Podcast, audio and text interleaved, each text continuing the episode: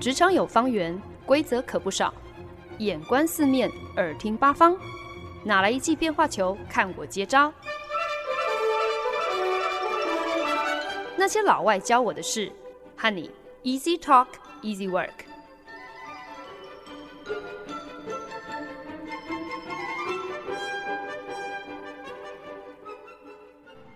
您现在收听的是《那些老外教我的事》，我是焕恩。近期新加坡最具话题性的新闻，无关新国即将欢度独立建国，迈向第五十四个年头这一大喜事，反而呢是围绕在一则引发了高度争议、上档之后马上就被迫下架的一支广告。这支广告呢是由新加坡各大银行联合经营的一个电子付款服务。近期为了宣传他们的一个线上付款的项目，特别请来了新加坡一位以艺人反串多个角色成名的一个华裔男演员。在这支广告当中，艺人分饰四个不同种族的新加坡小老百姓。除了一个人要包办呃饰演一个华裔的男性和女性角色之外，这名男演员还透过化妆将肤色涂成深褐色。来反串一位马来西亚籍的妇人，还有一个印度籍的男子。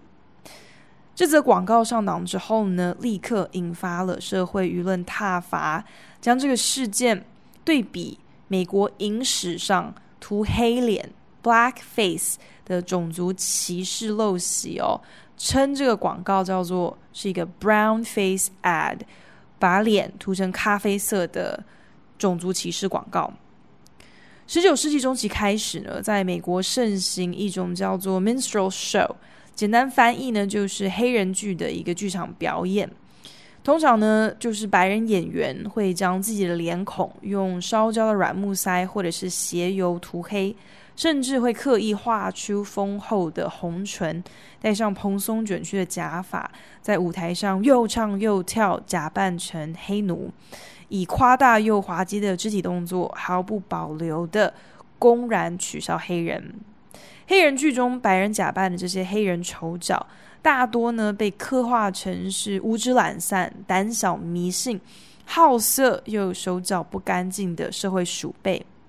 可是呢，黑人剧受欢迎的程度，让涂黑脸反而成为了一个收入优渥的表演机会。甚至呢，也因此吸引了很多黑人演员来担纲演出。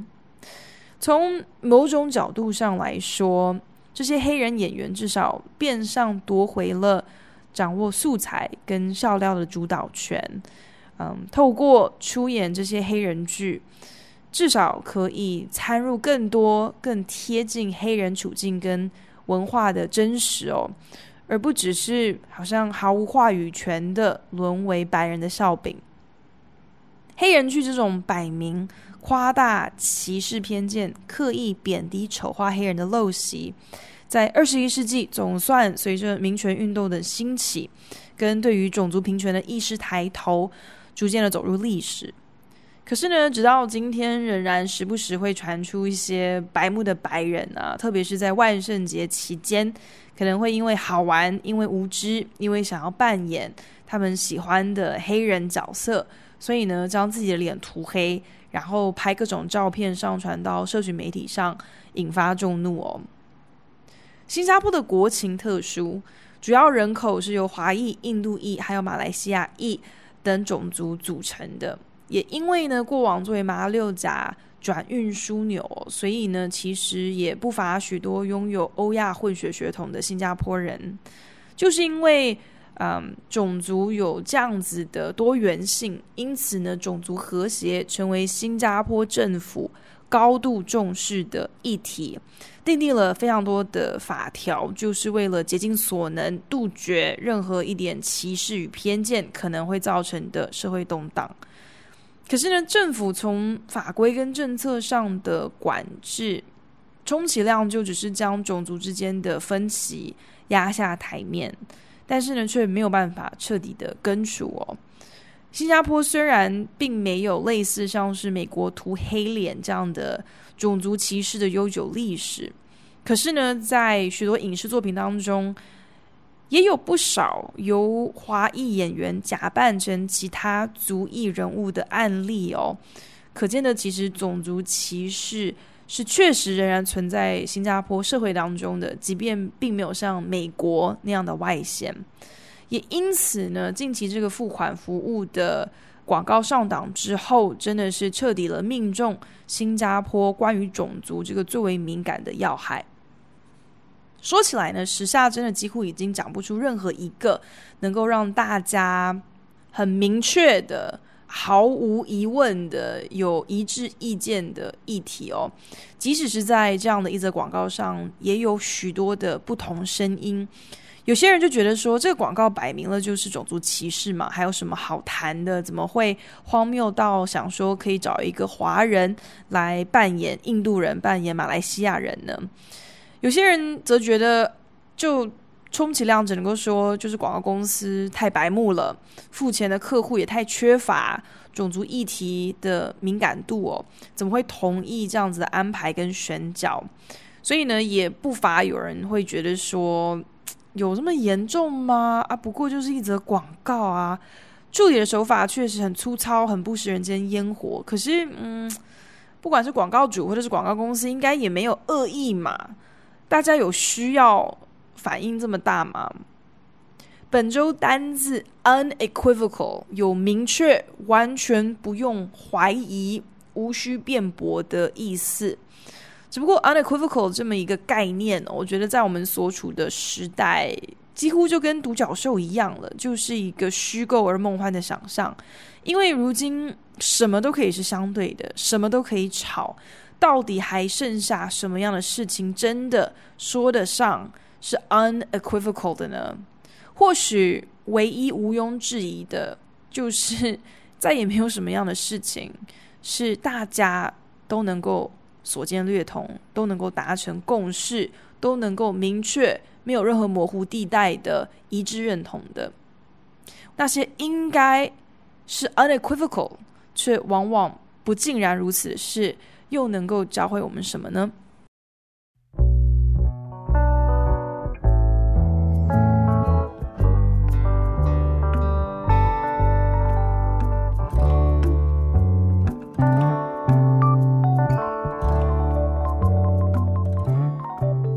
您现在收听的是《那些老外教我的事》，我是节目主持人焕恩。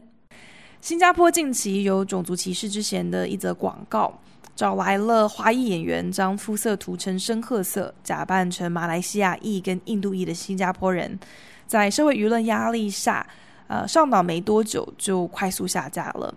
广告主跟广告公司当然也就双双公开道歉，表示呢，广告创意源自。要来强调这一款线上付费服务适用于新国所有人，从来就无意冒犯或者是刻意想要造成任何一个族群的伤害。可是呢，这件风波却并没有在广告主跟广告公司公开道歉之后就落幕了，因为呢，有一对印度裔的新加坡饶舌兄妹。快速的在自己的 YouTube 频道上传了影片来回应这一整起事件哦。这支影片中，两个人改写了一首当红的饶舌歌曲的歌词，大爆粗口的直接点名新加坡最看不起人、最种族歧视的就是华人。华裔族群真的是什么好处都给他们拿去了。如果美国有所谓的白人特权，所谓的 white privilege，那么在新加坡就是有所谓的 Chinese privilege。华人自视甚高，摆明的歧视其他种族，从来都没有在客气的。这支影片呢，在网络上疯传哦，也马上就引起了政府的高度关注。嗯，很快的。就有政府官员出面强烈谴责任何威胁种族和谐的言论，表示以同样仇视特定族群的言论回击他人的歧视，这还是说不过去的。政府没有办法相愿这种以毒攻毒，而且有害社会和谐的手段，因此立刻要求 YouTube 将这一支饶舌影片删除，更动员了警察针对这对饶舌兄妹展开调查。新加坡的首席新闻频道 CNA 甚至也同步宣布了，电视台近期直播的一出关于新国独立音乐产业的纪录片，也将删除所有访问这对饶舌兄妹的片段。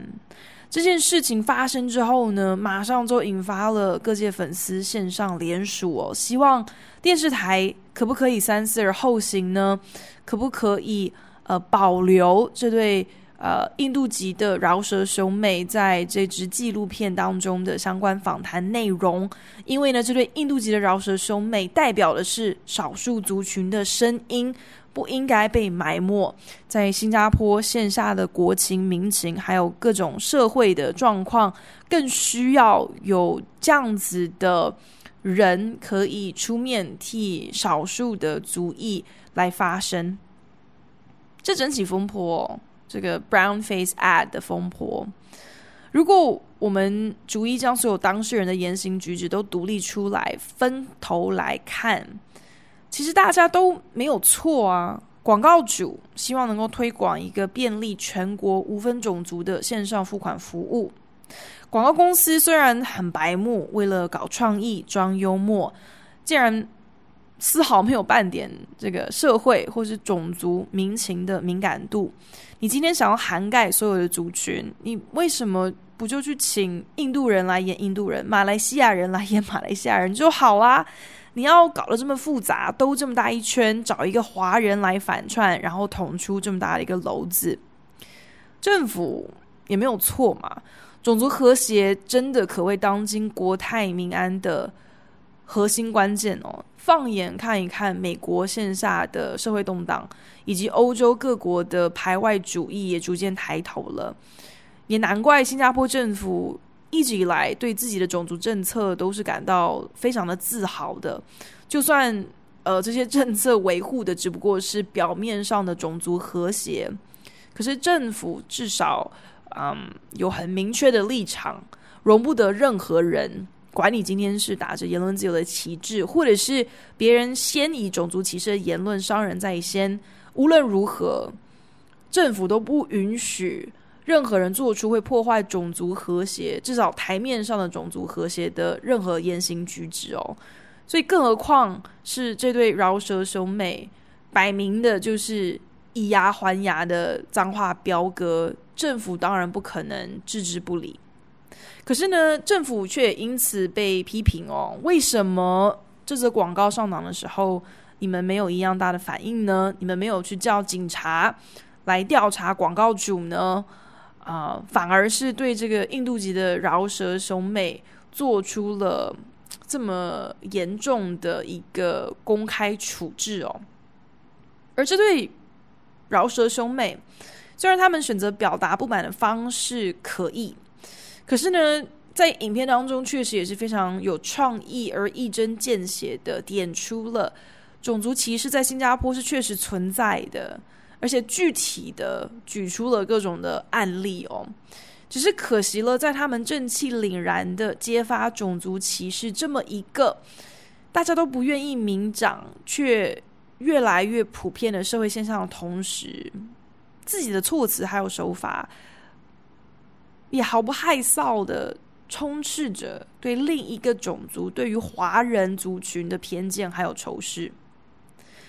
在这个时事当中。到底存在着什么事情是 unequivocal 是毋庸置疑的呢？是大家都能够同意的，都很明确，没有任何疑惑的呢？或许唯一的共识就是捍卫自己的权益可以无限上纲，没有底线。只要我认为是对的事情，我就应该有绝对而完全的自由去执行我的意志。只要我的意图是良善的，那么不管我的手段再怎样的无脑，再怎样的霸道，再怎样的伤人，诶，我都应该要被被理解，应该要被通融啊，因为我我无意伤害人嘛。可是呢，就是因为判定跟衡量意图 （intent） 的真伪，这恐怕还是最不可能被标准化的，最不可能有一个 unequivocal 的。呃，方式去定义的一件事情哦，所以如果今天你的 intent，你的意图不足以为证，那也就难怪我们始终瞧不定到底该用哪一把尺最为客观的时候，我们的第一个反射动作就是政府必须要执法过当，人民必须要有极大极剧烈的反应。不过就是一支电视广告就足以引发全国争议，那就更别提美国频传的枪击案。说到那些无法弥平、找不到共识的隔阂，我想 unequivocally 毋庸置疑的，我们就不得不来聊一聊美国的近况了。其实说实在，这年头大家自我意识抬头哦，从前所谓的自我中心，呵 呵如今都叫做勇敢做自己。每个人都可以有高见，每个人都可以有自己各种的平台，可以大放厥词而不计代价。所以你要说时下还有任何事情是 unequivocal 的，是大家都能够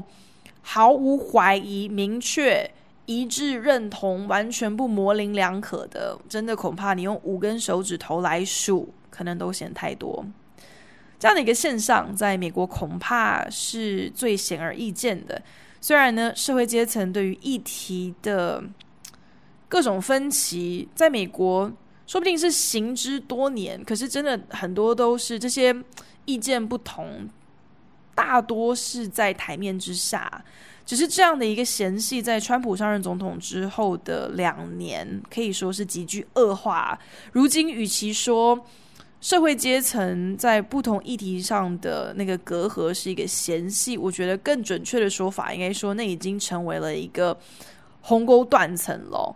嗯。过往的嫌隙，如今都已经被撕裂开，成为极深极痛的伤口。这样的一个观察，我相信应该可以说是大家都认同，应该可以说是 unequivocal 的。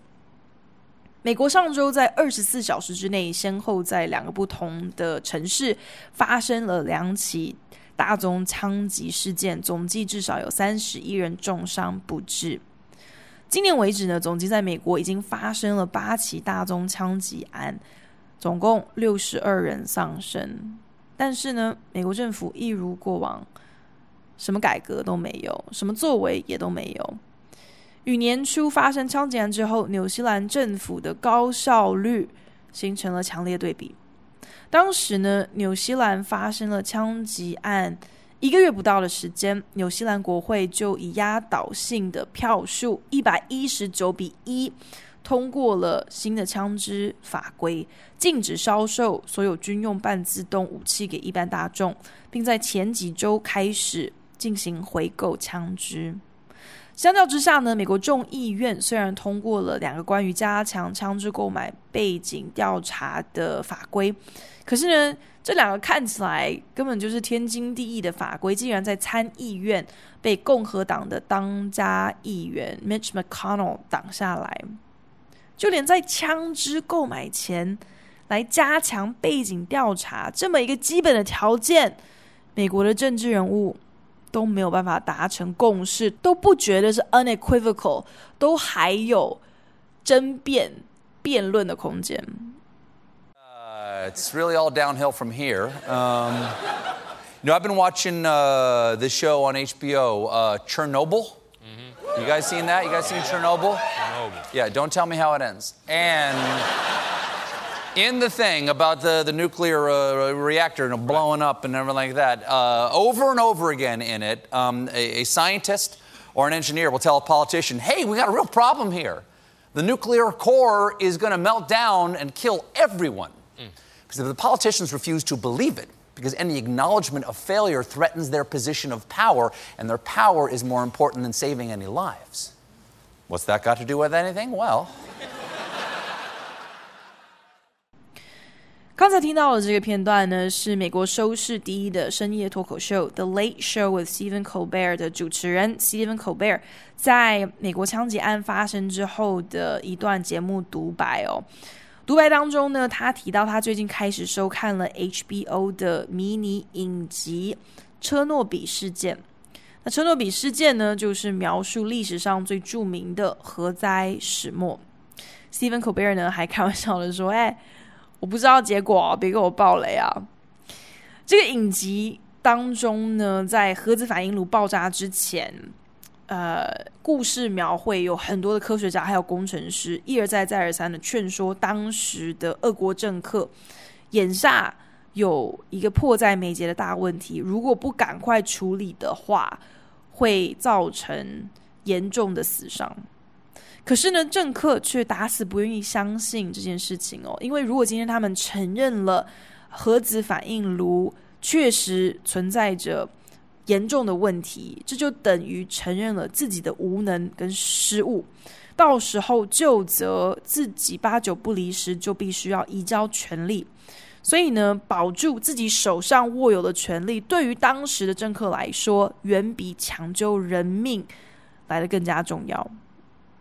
这样的剧情跟时下的美国又有何干呢？只能够说，或许最 unequivocal、最千古不变、最毋庸置疑、最铁一般的定律，就是不管我们身处什么样子的年代，在哪一个国家，所有的政客都是一样的，所有的政客都是自私自利、自保自肥最重要。已经有数不清的研究跟数据指出，以开发国家当中，唯独美国年复一年层出不穷大宗枪击案件，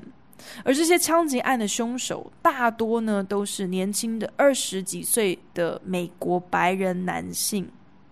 每一年枪击案造成的死伤人数远远超过任何中东恐怖分子的攻击。可是自始至终，这么多年来了，这么多起大宗枪击案之后，美国政客从未达到任何的共识，从来没有同意应该要将美国本土特产的这些枪击案凶手一视同仁的以境内恐怖分子来。呃，处理美国枪支法规也从没有啊、因为这些层出不穷的枪击案，因此有任何显著的改革。从小学、高中、大学、电影院、购物中心到商场，你想象得到的任何一个日常生活当中大众场所，八九不离十，在过去的十年、二十年当中，都曾经。沦为美国枪击命案的现场，枪支问题堪称是美国近代的一颗未爆炸的核子反应炉，再不处理，迟早有一天会核爆。如何避免走向核灾一路，看起来应该是一个 unequivocal 的选择嘛？改革枪支法规啊，加强枪支申购人的背景审核，禁止。销售军用半自动步枪给一般大众。你今天说你有持枪的权利，因为你你喜欢打猎，那是你的嗜好。你要打猎，你也不需要用用机关枪吧？可是呢，真正 unequivocal 的事实，或许就是今天在美国，不管在发生多少起枪击案，不管在死多少人，美国掌握朝政的政客。只要一天继续受惠于美国国家枪支协会 NRA 的金援，那么就一天不可能会有任何的改变，死再多人都一样，因为就像车诺比核灾一样，这些政客恋战权位，就算自己的国会席次是建构在人民的尸首上，也在所不惜。最近呢，因为接了一个新的客户，一个新的案子，所以有机会出差日本一个礼拜哦，进行了一系列的客户访谈。那某一天晚上呢，我们跟主要的客户窗口一块晚餐哦。她是一位公关部门的年轻女生。那在吃饭的时候呢，他就聊到他们公司有别于一般的日本企业，对于性骚扰不只有许多明文规定的操守条款来保护员工。公司也是非常严厉的执行这些条款哦，完全不通融任何的逾矩。这些规章订定出来，不是供在那里唬人而已的。这客户呢就分享，公司明文规定，男生在办公室如果对女生说：“哎，你是换了发型、剪了头发吗？”这样子都可以被检举为是性骚扰的言论哦，可见的这个日本企业它订定的相关条例是特别的严格谨慎，完全不容许任何一点点的玩笑或者是轻浮。听到这么严格的标准，就连我们东京办公室的日本同仁都觉得哇，也也太严重了吧。我们讨论的结果研判呢，之所以会这么样的严格哦，无非就是言谈之间最大的差别，真的是取决于意图嘛。你今天讲这一句话，你到底是在调戏人家，还是在开玩笑，还是某一种城府深的心机，还是你是在重伤他人？其实你必须要能够判读这句话背后的意图。可是，就像刚刚在节目当中已经有提到的，意图这种藏在心中死无对证的东西，你真的很难标准化、统一来判读哦。所以呢，你要能够 unequivocally 毋庸置疑的来判定一个人的真实意图，实在是太难了。所以，既然你没有办法治本，那治标也好喽。所以呢，直接。杜绝所有会让人误会的言行举止，要比研判这个人说这话的动机跟意图到底是良善的还是恶意的，要来的容易太多。也因此，就是像这个日本企业会订定这么一个几乎是不近人情啊、的严格条例了。我在想，或许那些 unequivocal 那些理所当然、毋庸置疑，所以。可以所见略同的议题或者是事情哦，如今之所以是少之又少，那完全是因为我们太轻易放弃弥平歧见的同理跟谅解了，我们太没有耐性去做这样的一件事情，因为你要去了解别人跟自己的不同，你要进一步去说服对方。要花费的精神力气实在是太多了，有的时候要付上的代价、付上的成本也实在是太高昂了。在现在大肆鼓励个人主张、各自表述，这才叫做言论自由，才叫做思想自由的社会价值下，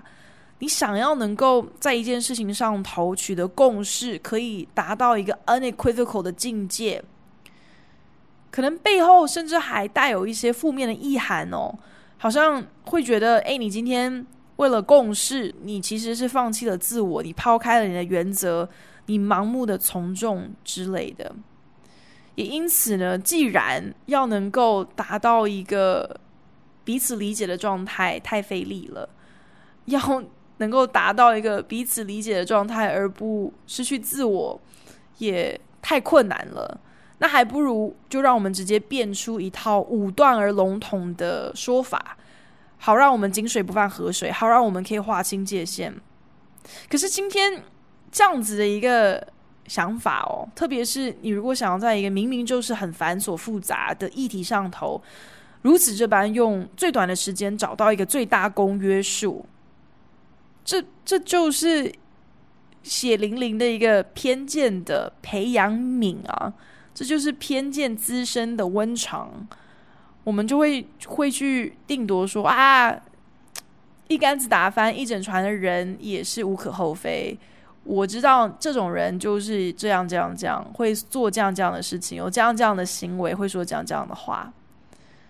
所以，唯一 unequivocal，唯一明确没有任何疑虑，可以百分之百肯定的，就是我跟。这样子的人，我们永远不可能所见略同，我们永远不可能互相理解，互相达到一个毋庸置疑、明确的共识。在日本出差的时候呢，我也遇到了一个我从来没有遭遇过的职场处境。在跟日本客户访谈的过程当中，因为语言的关系，所以需要等翻译沟通，所以呢，在节奏上已经。比较难掌握了，客户他的话什么时候说完，翻译翻的又是否正确完整？等到客户跟翻译都把他们要说的话说完了，自己总得也要花上个几秒钟消化那些其实是蛮支离破碎的英文片段哦。那在访谈提问过程当中，这些因素都会影响你的思路。当你慢个几秒钟，有的时候你就会错过追问的时机哦。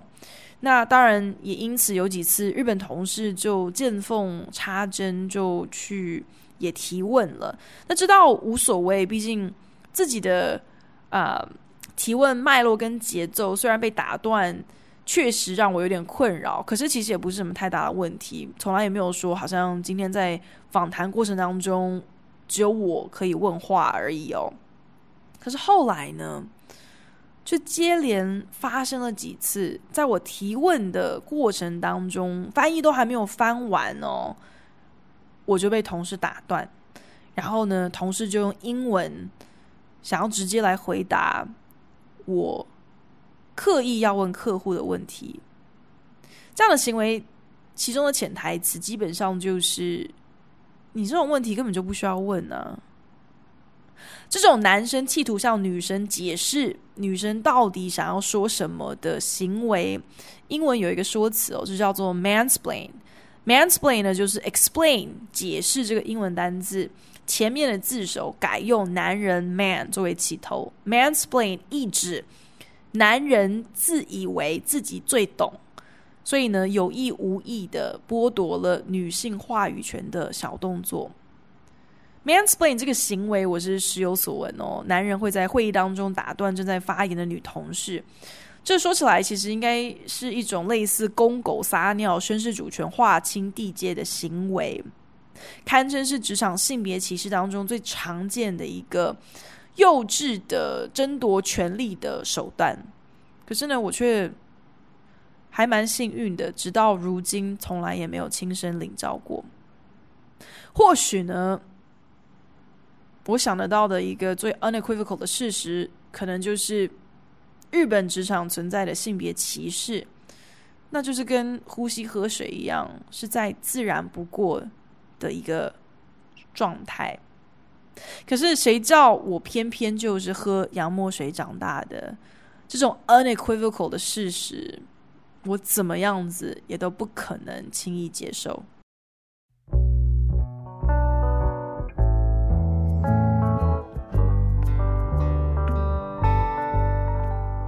本节目由好家庭联播网、台北 Bravo FM 九一点三、台中古典音乐台 FM 九七点七制作播出。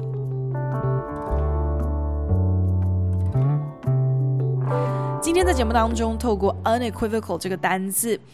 也就是有毋庸置疑、明确、显而易见、不容怀疑的意思哦，来跟大家分享了。呃，应该说是万叹了。其实这年头要能够列出几个真正 unequivocal 的事情，哦，实在是难上加难哦。怎样子叫做种族歧视？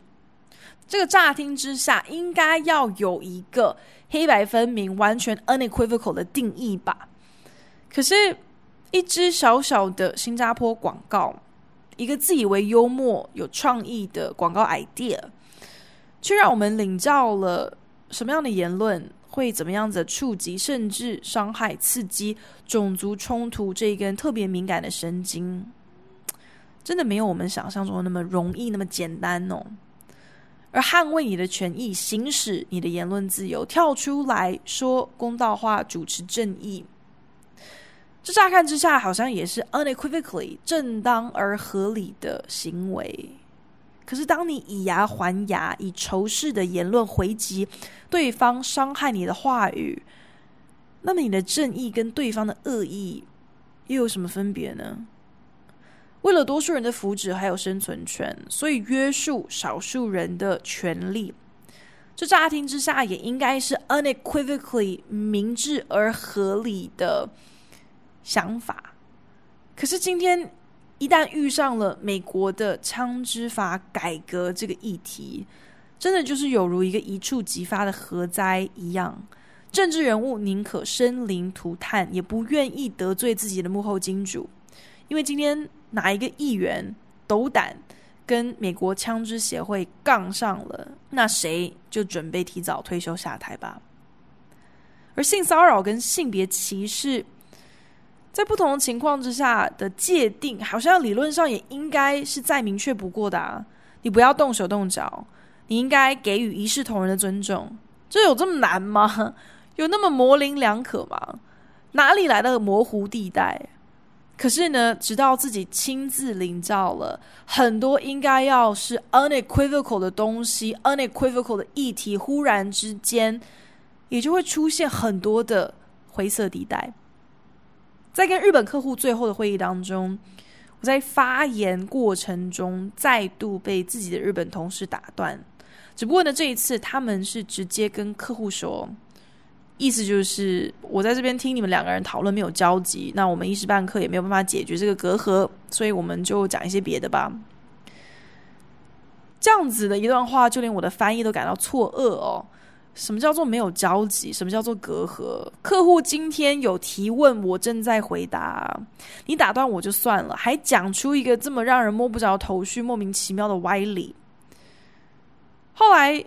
在客户面前，日本同事干脆直接用英文跟我理论哦，说我不应该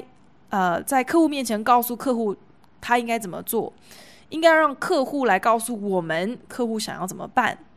可是我们已经鬼打墙了半天，客户就已经摆明了说不出来他到底想要怎么办呢？事后，这整件事件让我心中非常的不爽快。我认为在职场操守当中哦，至少不应该在客户面前起内讧、意见不合，这应该是一个毋庸置疑、大家都会认同的基本专业表现吧？难道说这样的一个尝试不适用于日本的职场文化吗？我越想越觉得莫名其妙，越觉得火大。可是呢，这个案子才刚起跑，接下来还有至少两个月的时间要继续跟这些日本同事合作。即使如此，或或者应该说，正因为如此，我意识到我有责任，对自己对这个案子都有责任，要让这两位日本男同事 unequivocally 的明白。我不知道他们平常是怎么样子跟他们的女同事合作，我也不在乎他们平常是怎么样子跟他们的女同事合作。可是跟我合作，在客户面前打断我说话。这是一个我百分之两百拒绝接受的合作方式，所以呢，在临行前主动追上了提前已经先离开的两位同事哦，在马路上头追上了他们，然后开门见山的跟他们把话说清楚了。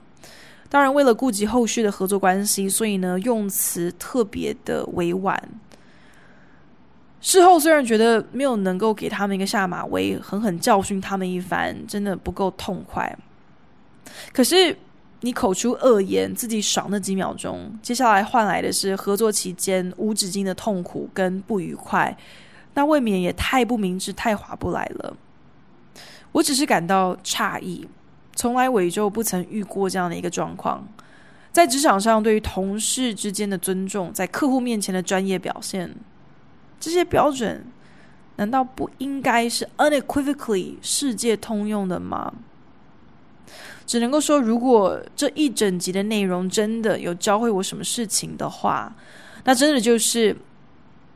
唯一明确、毋庸置疑的事情，就是真的没有什么东西，没有什么样的议题可以让我们这么理所当然的认定。